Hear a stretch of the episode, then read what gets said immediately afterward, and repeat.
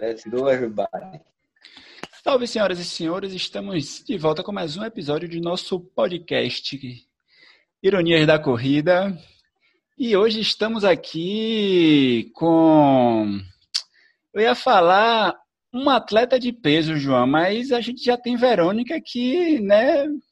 Digamos eu não sei o que... que eu estou fazendo aqui, eu já. Eu acho que na próxima semana eu já vou ficar dormindo. É que, na verdade, o atleta tem mais peso do que eu. Tô até com medo de perder meu emprego agora, gente. que nada. Nem roupa. Ainda bem que não tem vídeo. Eu sou Joelson Souza, do Instagram do Corredor Irônico. Estou aqui, diga aí, João. Eu sou o João, do arroba J Maradona. Estamos aqui com Verônica. Verônica, apresente para a gente o nosso convidado, por favor. Mas eu também tenho que me apresentar, gente. É, eu sou a Verônica. É conhecida, né? A pessoa mais Ai. famosa de derrubar o celular da semana. Obrigada por relembrar este momento maravilhoso. A gente é bom, a gente só relembra coisa boa dos amigos. Com certeza, tô vendo. Eu sou a Verônica, arroba V Hipólito, a estagiária.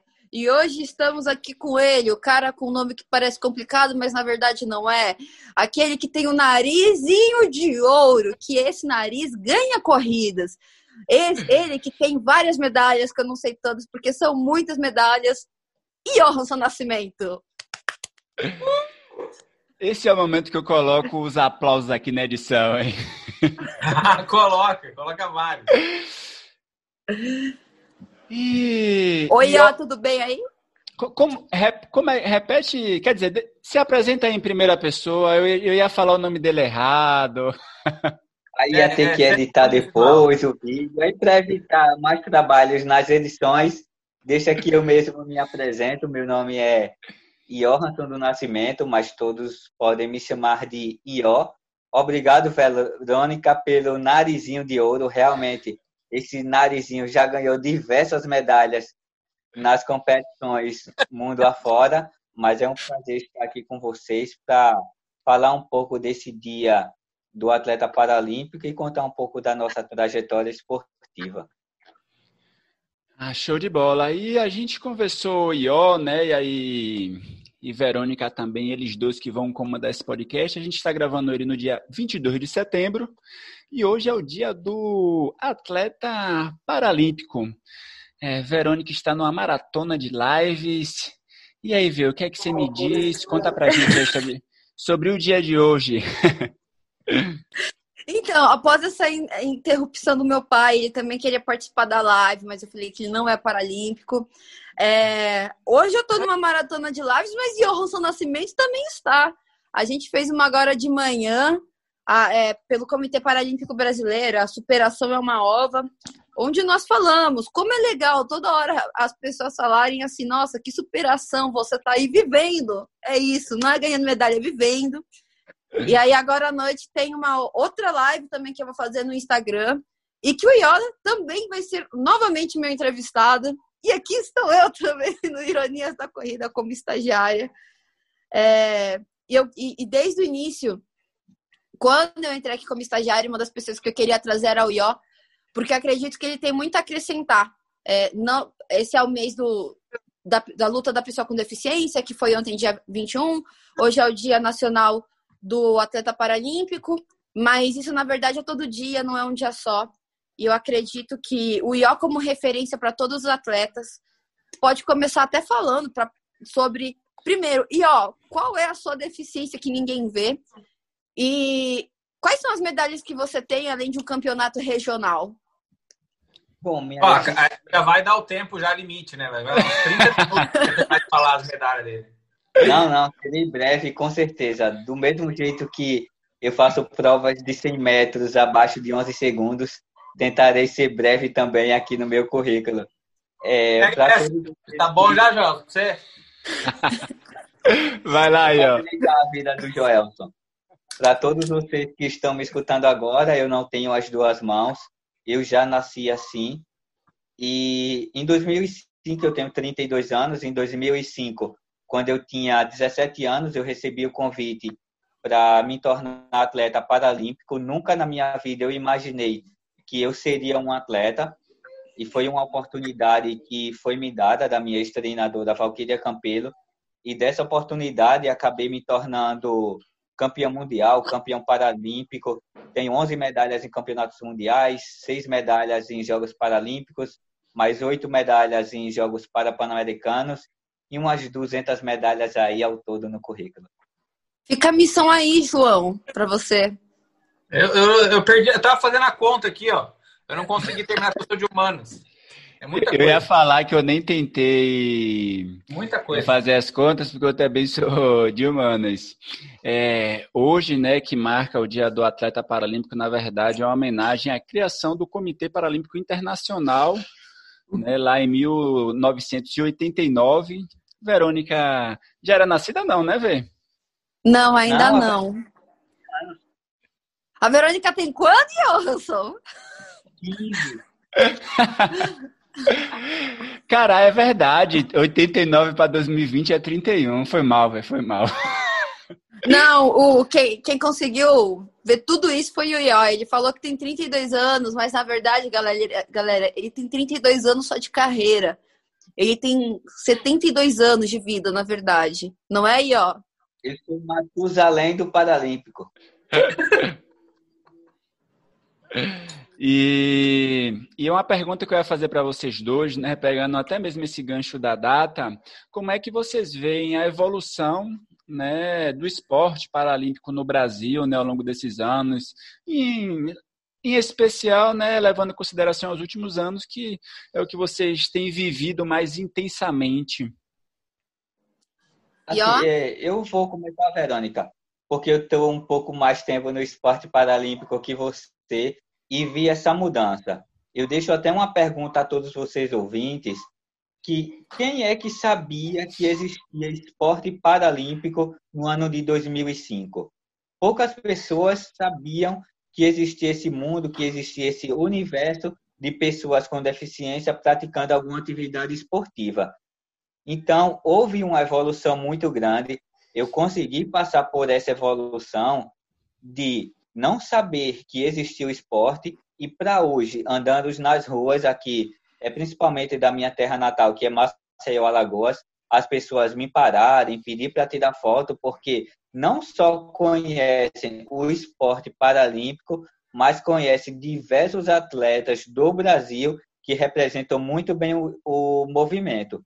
Então, nesses anos aí que eu já estou no esporte, nesses 15 anos, houve mesmo uma evolução muito grande, tanto de qualidade dos atletas como de visibilidade também. Mas eu acredito que ainda tem um caminho muito grande a se percorrer, porque queremos cada vez mais que o esporte cresça, não só nessas grandes regiões como Rio e São Paulo, mas como no interior dos estados do Nordeste, no interior dos estados do Norte, em todos os lugares do Brasil. E, e eu falo, bateria fraca, mas estamos tudo bem, né? e eu falando assim, de, que eu tô há menos tempo no, no movimento paralímpico comparado com o IO, eu nunca tinha ouvido falar do movimento paralímpico na minha vida.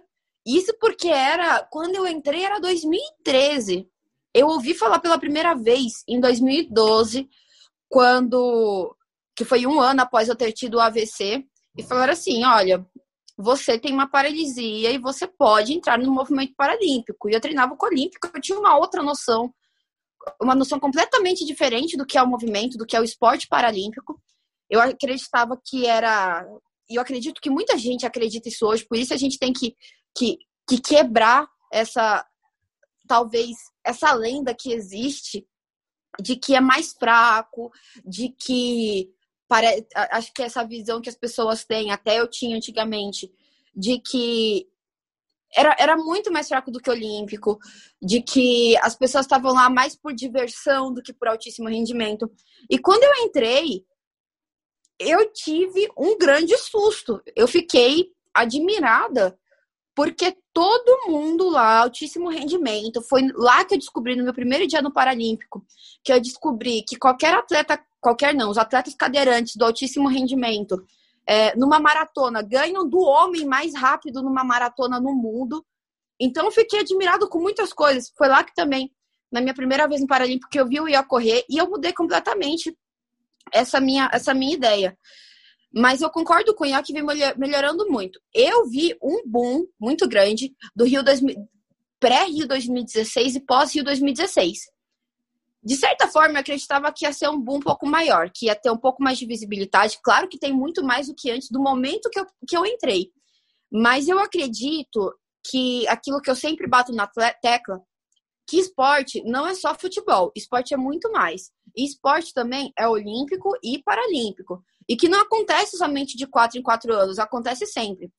Diferentemente um pouco do IO, é, na minha terra linda, Natal, vulgo Santo André, aqui em São Paulo também, que não é uma, uma cidade grande, é uma cidade média do grande ABCD, não tem visibilidade. A galera não sabe, a maioria do pessoal não sabe o que é esporte paralímpico, não sabe quem sou eu, não sabem quem são os outros atletas que também tem outros dois atletas aqui de Santo André, é, que é o Alessandro e o Michel.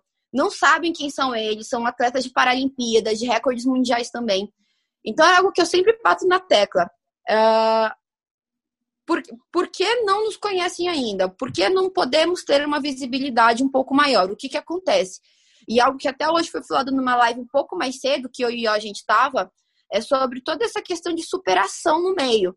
Que outros atletas que não, não são paralímpicos, não têm nenhuma deficiência, é sempre referência, é incrível, é mito, é, desculpa o palavreado, foda, é tudo isso.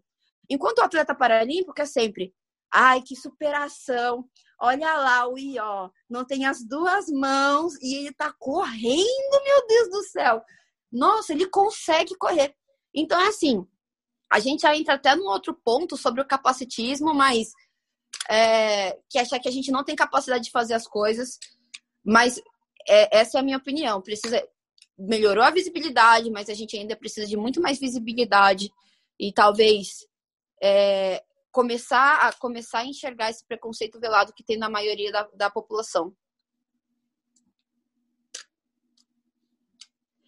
E aí, posso? Posso fazer a pergunta? Meu anjo, você que comanda tudo aqui, vai lá. É que eu sou estagiária aqui, ó. Nunca te contei, mas eu sou estagiária. E, e aí agora eu faço até uma pergunta para o Ió e depois uma pergunta até para os meus queridos chefes, o João e o Joelson. E ah, você se importa de começar com eles? Não, não de forma alguma. Pode. Não, vou não. Pode fazer aí para eles. a gente está falando do. A gente fala sobre Paralimpíada, sobre o Dia do Atleta Paralímpico, sobre é, o Dia Nacional da Luta da Pessoa com Deficiência. E aí eu quero perguntar para esses meus chefes lindos, maravilhosos que vão me efetivar logo mais, uh, se vocês também já tinham ouvido falar de esporte paralímpico e qual que era, sem e já, já também deixando essa pergunta que a falou, qual que era a impressão de vocês, o que vocês achavam que era esporte paralímpico antes de conhecerem de verdade? Vai lá, Rapaz, eu ia jogar para você, pô. é... Não, então, eu, na verdade, conheci, assim, o esporte paralímpico de acompanhar mesmo, não sei, eu acho que 2010, por aí, entendeu? Ou seja, né, muito recente comparado a de eu lembrar a corrida de São Silvestre com Poltergar lá na década de 90. Então, realmente, é, eu percebo que é, hoje ainda tem uma. É, eu não diria uma pouca visibilidade, mas eu acho que ainda o esporte paralímpico fica focado no Parapan e na Paralimpíada, porque as outras competições né, por mais que todo mundo é, participe de competições ao longo dos quatro anos, né, então o atletismo a gente vê competições né, nas redes sociais, na televisão e tal, vôlei, judô, os esportes olímpicos como um todo, né, e aí a gente deixando de lado é, o, o futebol, mas é, os esportes paralímpicos é, eu particularmente vejo ter uma expressão muito mais né, de quatro em quatro anos, e hoje os parapãs, né, então acho que também tem tido uma visibilidade, eu acho que é, a partir do Rio, acho que ajudou também, não sei como é que vocês veem isso. É, essa é a impressão que eu tenho. E você, João? Cara, eu comecei a. Eu, a gente sabe, é, a gente começa a ouvir falar quando vai ter Olimpíada, né? Por quê? Porque a Paralimpíada vem depois. Mas antes do Rio, eu nunca tinha acompanhado, eu nunca tinha assistido. Então a gente ouve falar, né, que há uma Paralimpíada, mas como disse o Joelson, fora desses quatro anos aí de diferença, parece que não existe nada. Então não tem uma veiculação. Ah, eu sou mais novo que o Joelson, então tá explicado também porque eu só fiquei sabendo lá no Rio, né? acompanhei, aliás, eu ficava aqui no sofá da sala desse, ah, pelas duas pessoas que estão presentes aqui, aliás, no nosso podcast hoje. E por isso que eu já conhecia o Johansson, quando a Verônica falou do nome dele. Ah, foi um nome que eu gritei bastante na sala de casa, aliás. Ah, mas eu não vejo que tem muito. Inclusive, se a gente for levar para o âmbito da escola, né, do ensino fundamental e médio, as aulas de educação física, elas parecem que ficam na Olimpíada. Não tem ainda o, avanço do, do, uhum. da Paralimpíada, a não ser uma mera menção, né? E aí uma coisa legal que a Verônica falou e que o Johansson também falou é justamente dos números, né? Então a gente tem acesso da, Paralimp da Paralimpíada, a gente até começa a ver lá algumas modalidades, como que funciona, as categorias, mas não é muito divulgado os números.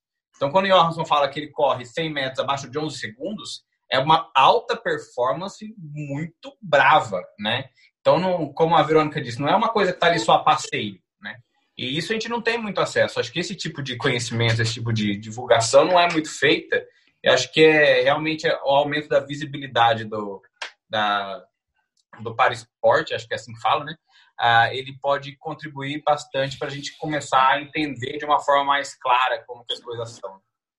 Mas eu também tenho pouco conhecimento. Eu comecei a acompanhar um pouco mais agora que você começa a entrar no nicho, né? Começa a seguir as pessoas nas redes sociais, começa a seguir o Comitê Paralímpico, começa a ter mais informações sobre o assunto graças às redes sociais, claro.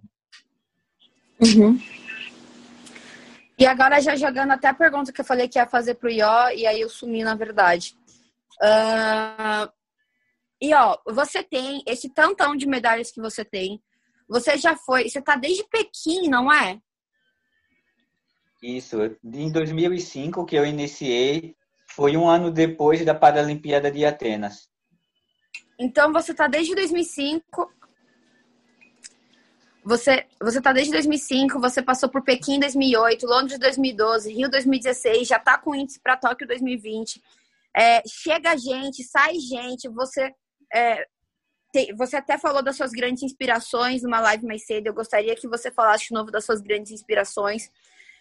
E agora, também já trazendo, a gente vê que está tendo evolução da sua classe. Que, já explicando para o pessoal, para quem não sabe, no, no Olímpico é dividido masculino e feminino, no Paralímpico masculino, feminino e as classes é, de deficiência de cada um. No caso do IO é amputação. Amputação não, né? É... Não, ou amputação de amputação. membros superiores. E aí você tá, você corre, você você corre com Petrúcio, que hoje é recordista mundial, com Washington, que chegou é, é, que, tá há um tempo no Paralímpico, mas ele tá tendo uma evolução absurda. A gente sabe que quem tá dentro sabe que você faz parte disso. A gente vê Tomás, que a gente também sabe que você faz parte disso. A gente vê Luquinhas, que também sabe que você faz parte disso.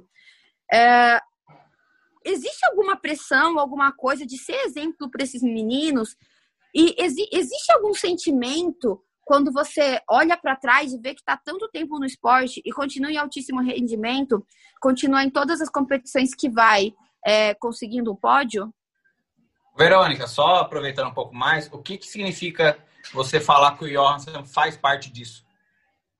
Faz parte? Como? Eu já falo ou o Ior fala? Ah, ele fala, depois completa.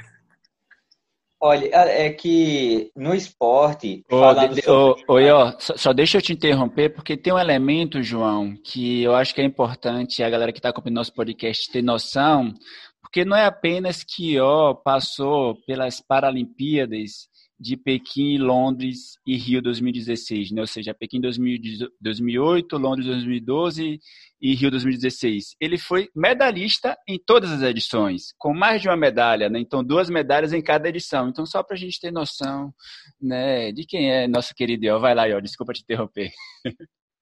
É, como a Verônica estava falando, lá no início da minha carreira em 2005, é, eu já iniciei no alto rendimento, porque no esporte paralímpico não existia é, a categoria infantil, juvenil, sub-23, então todo atleta já iniciava competindo com os melhores atletas do mundo.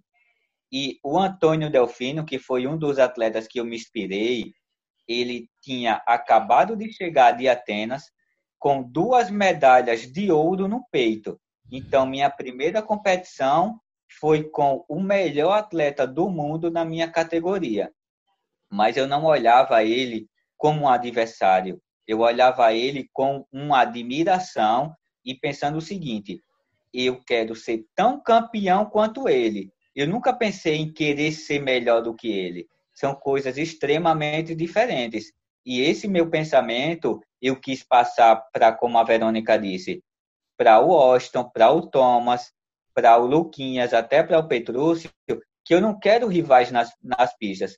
Eu quero ter adversários nas pistas, mas amigos fora delas. Porque daqui a um tempo eu paro, eu vou ter que me aposentar porque eu não vou correr para sempre, que eu não sou Force Gump. E esses atletas que irão continuar o meu legado, até o legado do Delfino, que o Delfino, ele conseguiu medalhas em Sydney 2000, Atenas 2004, eu dei continuidade em 2008, 2012, 2016 já foi eu e o Petrúcio. Tóquio no próximo ano, acredito que mais atletas da categoria T47 irá representar nossa categoria de amputados de membros superiores. E depois eu vou estar como telespectador e vibrando, sabendo que eu contribuí também com aquelas medalhas, não diretamente passando o treino, mas ajudando no início de carreira desses atletas para conseguir uma carreira tão vitoriosa quanto a minha. Por isso que eh, não é que eu me sinta pressionado disso, mas eu me sinto na obrigação de todo esse conhecimento que eu adquiri nesses 15 anos de atletismo, poder passar também para essa geração nova aí que está representando muito bem o Brasil. E não só esses que eu citei, como tem a Verônica também, a Rayane, vários outros atletas, o Vinícius, que eles vão com certeza aí continuar brilhantando o atletismo paralímpico brasileiro. E a gente já chegando também na reta final do podcast, porque o nosso atleta de peso de hoje, o nosso convidado de peso, não na balança, mas com as medalhas no pescoço e no nariz, é, vai ter uma live também daqui a pouco. Eu queria perguntar, não sei se alguém até vai querer complementar, mas você falou assim, sobre legados, sobre quando parar e sobre legados. Oi? Tem uma pergunta que fizeram para você que você falou Oi, ó. responder. Vai lá, pode ir. Qual ó. foi? Não, eu acho que foi o João que perguntou. Que aí eu respondi depois. Ah, não, mas a sua explicação já, já, já saiu. Já Não, contemplou. É. Ah, tá Ah, mas se quiser eu já também explico rapidamente. O IO fazer parte é que esse cara, ele ensina os atletas a que estão chegando a fazerem tudo. Desde os tiros, quando tem muito tiro, quando vomita, onde que vai vomitar, não vomita na pista porque senão vai levar uma bronca, até a da Miguel. Então o Ió é tipo, tem gente que deve ter estátua dele em casa. Eu, no caso, não tenho. Eu, sou, eu falo com ele quase todo dia, então mas uma estátua para você. Obrigada, eu acho. Mas eu tava falando que, que você tava falando de legado. E é uma coisa que é sempre falada sobre assim, qual legado a gente vai deixar? Qual história a gente vai deixar para as pessoas contarem? E você já tem isso, você sabe que já tem isso. Só que, agora já falando também de da minha relação com você, você já, você já ganhou medalhas em, Parapan- em todos os nacionais, em todos os regionais, em sul-americano, em parapan-americano, em Paralimpíadas. Todas as competições que já bateu recorde mundial, todas as competições, pediu, já, já me interrompi de novo, pediu a Talita em casamento quando ganhou os 200 metros nas Paralimpíadas. Então. Que é, homem, tudo... que homem. É um, um bom motivo para ganhar. é, que foi quase uma intimação, né, senhor Johansson? E, e, aí, e aí fica a pergunta: você já ganhou tudo que poderia ganhar. Depois você falou que seu sonho era ter um filho. Você teve o Ian. É lindo, maravilhoso, fantástico. Irmão, a trouxe a beleza teve, da né? mãe para esse mundo. E aí fica a pergunta: qual é. legado você quer deixar? É, você, é a Thalita que teve, você não teve, no caso. É, e aí fica a pergunta: qual legado que você quer deixar? E também, o que falta para você na sua vida? Além de mim. Legado, o melhor legado, amiga para sempre. O legado que eu quero deixar é desse, dessa evolução que eu ajudei a, no esporte paralímpico, mas o principal motivo é fazer que outras pessoas com deficiência tenha essa mesma oportunidade que eu tive em 2005, que ela não se acomode em casa para ser um coitadinho, eu não vou conseguir fazer nada na minha vida, porque eu nasci cadeirante, adquiri uma deficiência na minha infância ou até na vida adulta. Eu quero que ela tenha uma oportunidade no esporte, não necessariamente que essa pessoa chegue no esporte e se torne um campeão mundial, mas que ela saiba que também, se eu quiser ser um atleta paralímpico, assim como a Verônica é, nadar tão quanto o Daniel Dias, fazer diversos jogos como o nosso presidente do Comitê Paralímpico Brasileiro, que é cego, mas foi um super jogador de futebol de cinco, ela possa se inspirar nessas pessoas e tenha essa oportunidade. Então, eu acredito hoje que o meu objetivo maior, até fora das pistas, são esses. Não quero que todo esse conhecimento fique só para mim, que tudo isso que o esporte pôde me proporcionar fique para mim e eu não consiga distribuir para todo mundo. Então eu respondo a tua pergunta, Verônica, as tuas duas perguntas com essa única resposta. O, o meu legado é esse e o que é que falta? É isso, eu saber que eu consegui impactar, é saber que eu consegui dar essa oportunidade para as pessoas do Brasil conseguir essa, essa, no caso, trajetória, essa opção de ter uma vida esportiva. Palmas, por favor. Oi, Johan, eu tô esperando o seu livro já, viu? Essa aí você já pode mandar. Eu vou mandar uma figurinha dele assinada, umas fotos Pensa dele em escrever um livro, ó. Eu já tive, é, acho que umas duas vezes, duas pessoas já se prontificaram para escrever um livro. Uma foi antes agora do, da pandemia. Eu penso sim, contar um pouco é, sobre a minha história, que tem muitas histórias engraçadas, né, Verônica? Uma, por exemplo, do ônibus que estava colocando da abertura da Rio 2016, que esse eu nunca devo contar para ninguém, se eu contar a Verônica me mata, mas eu tenho vai, vocês que não vale spoiler agora, não pode spoiler agora, quem quiser vai ter que comprar o livro do Ió. Exatamente. É. Maravilha. E você, vê quais são as suas considerações finais? Minhas considerações finais é que quem está aqui nos ouvindo neste momento lindo, maravilhoso, incrível, é... comecem a seguir o Comitê Paralímpico Brasileiro, sigam mais atletas paralímpicos, mais influenciadores com algum tipo de deficiência, porque a gente começa a fazer a inclusão de verdade quando entendemos o outro lado. E nesse momento, eu e ó, somos o outro lado. Apesar de a gente de terem mais de 25 milhões de pessoas com deficiência no Brasil, ou seja, 25 milhões de histórias que podem ou não podem ser atletas, que, pode, que, que não sendo atletas, eles podem ser escritores, cantores, é, filósofos, fonoaudiólogos, o que quiserem, mas todos estes estão provavelmente super protegidos ou estão em casa achando que a vida acabou, porque não existem referências, não existe a inclusão real. E aí deixou até duas dicas de. três dicas, na verdade. Dica de filme para todos e que, que você consegue no, no Google, acredito que também. É, eu esqueci o nome da, do, da, na Amazon Prime. As, tem para todos, inclusive, tem o Ió lá no meio, esticando os braços, dando estrelinhas. Uh, também tem Pode para Todos que está na Netflix. Muito legal saber o que acontece nos bastidores de uns Jogos Paralímpicos, véspera de Jogos, para, Jogos Paralímpicos. E a terceira dica Sigam Ironias da Corrida, sigam arroba Veipólito, siga arroba F. Pra quem não sabe quem é Johansson F, tem um monte de vídeo dele no Instagram, tá, ele tá sempre marcado, então tá, tá, tá tranquilo. Eu acredito que é isso. João, quer falar alguma coisa, João?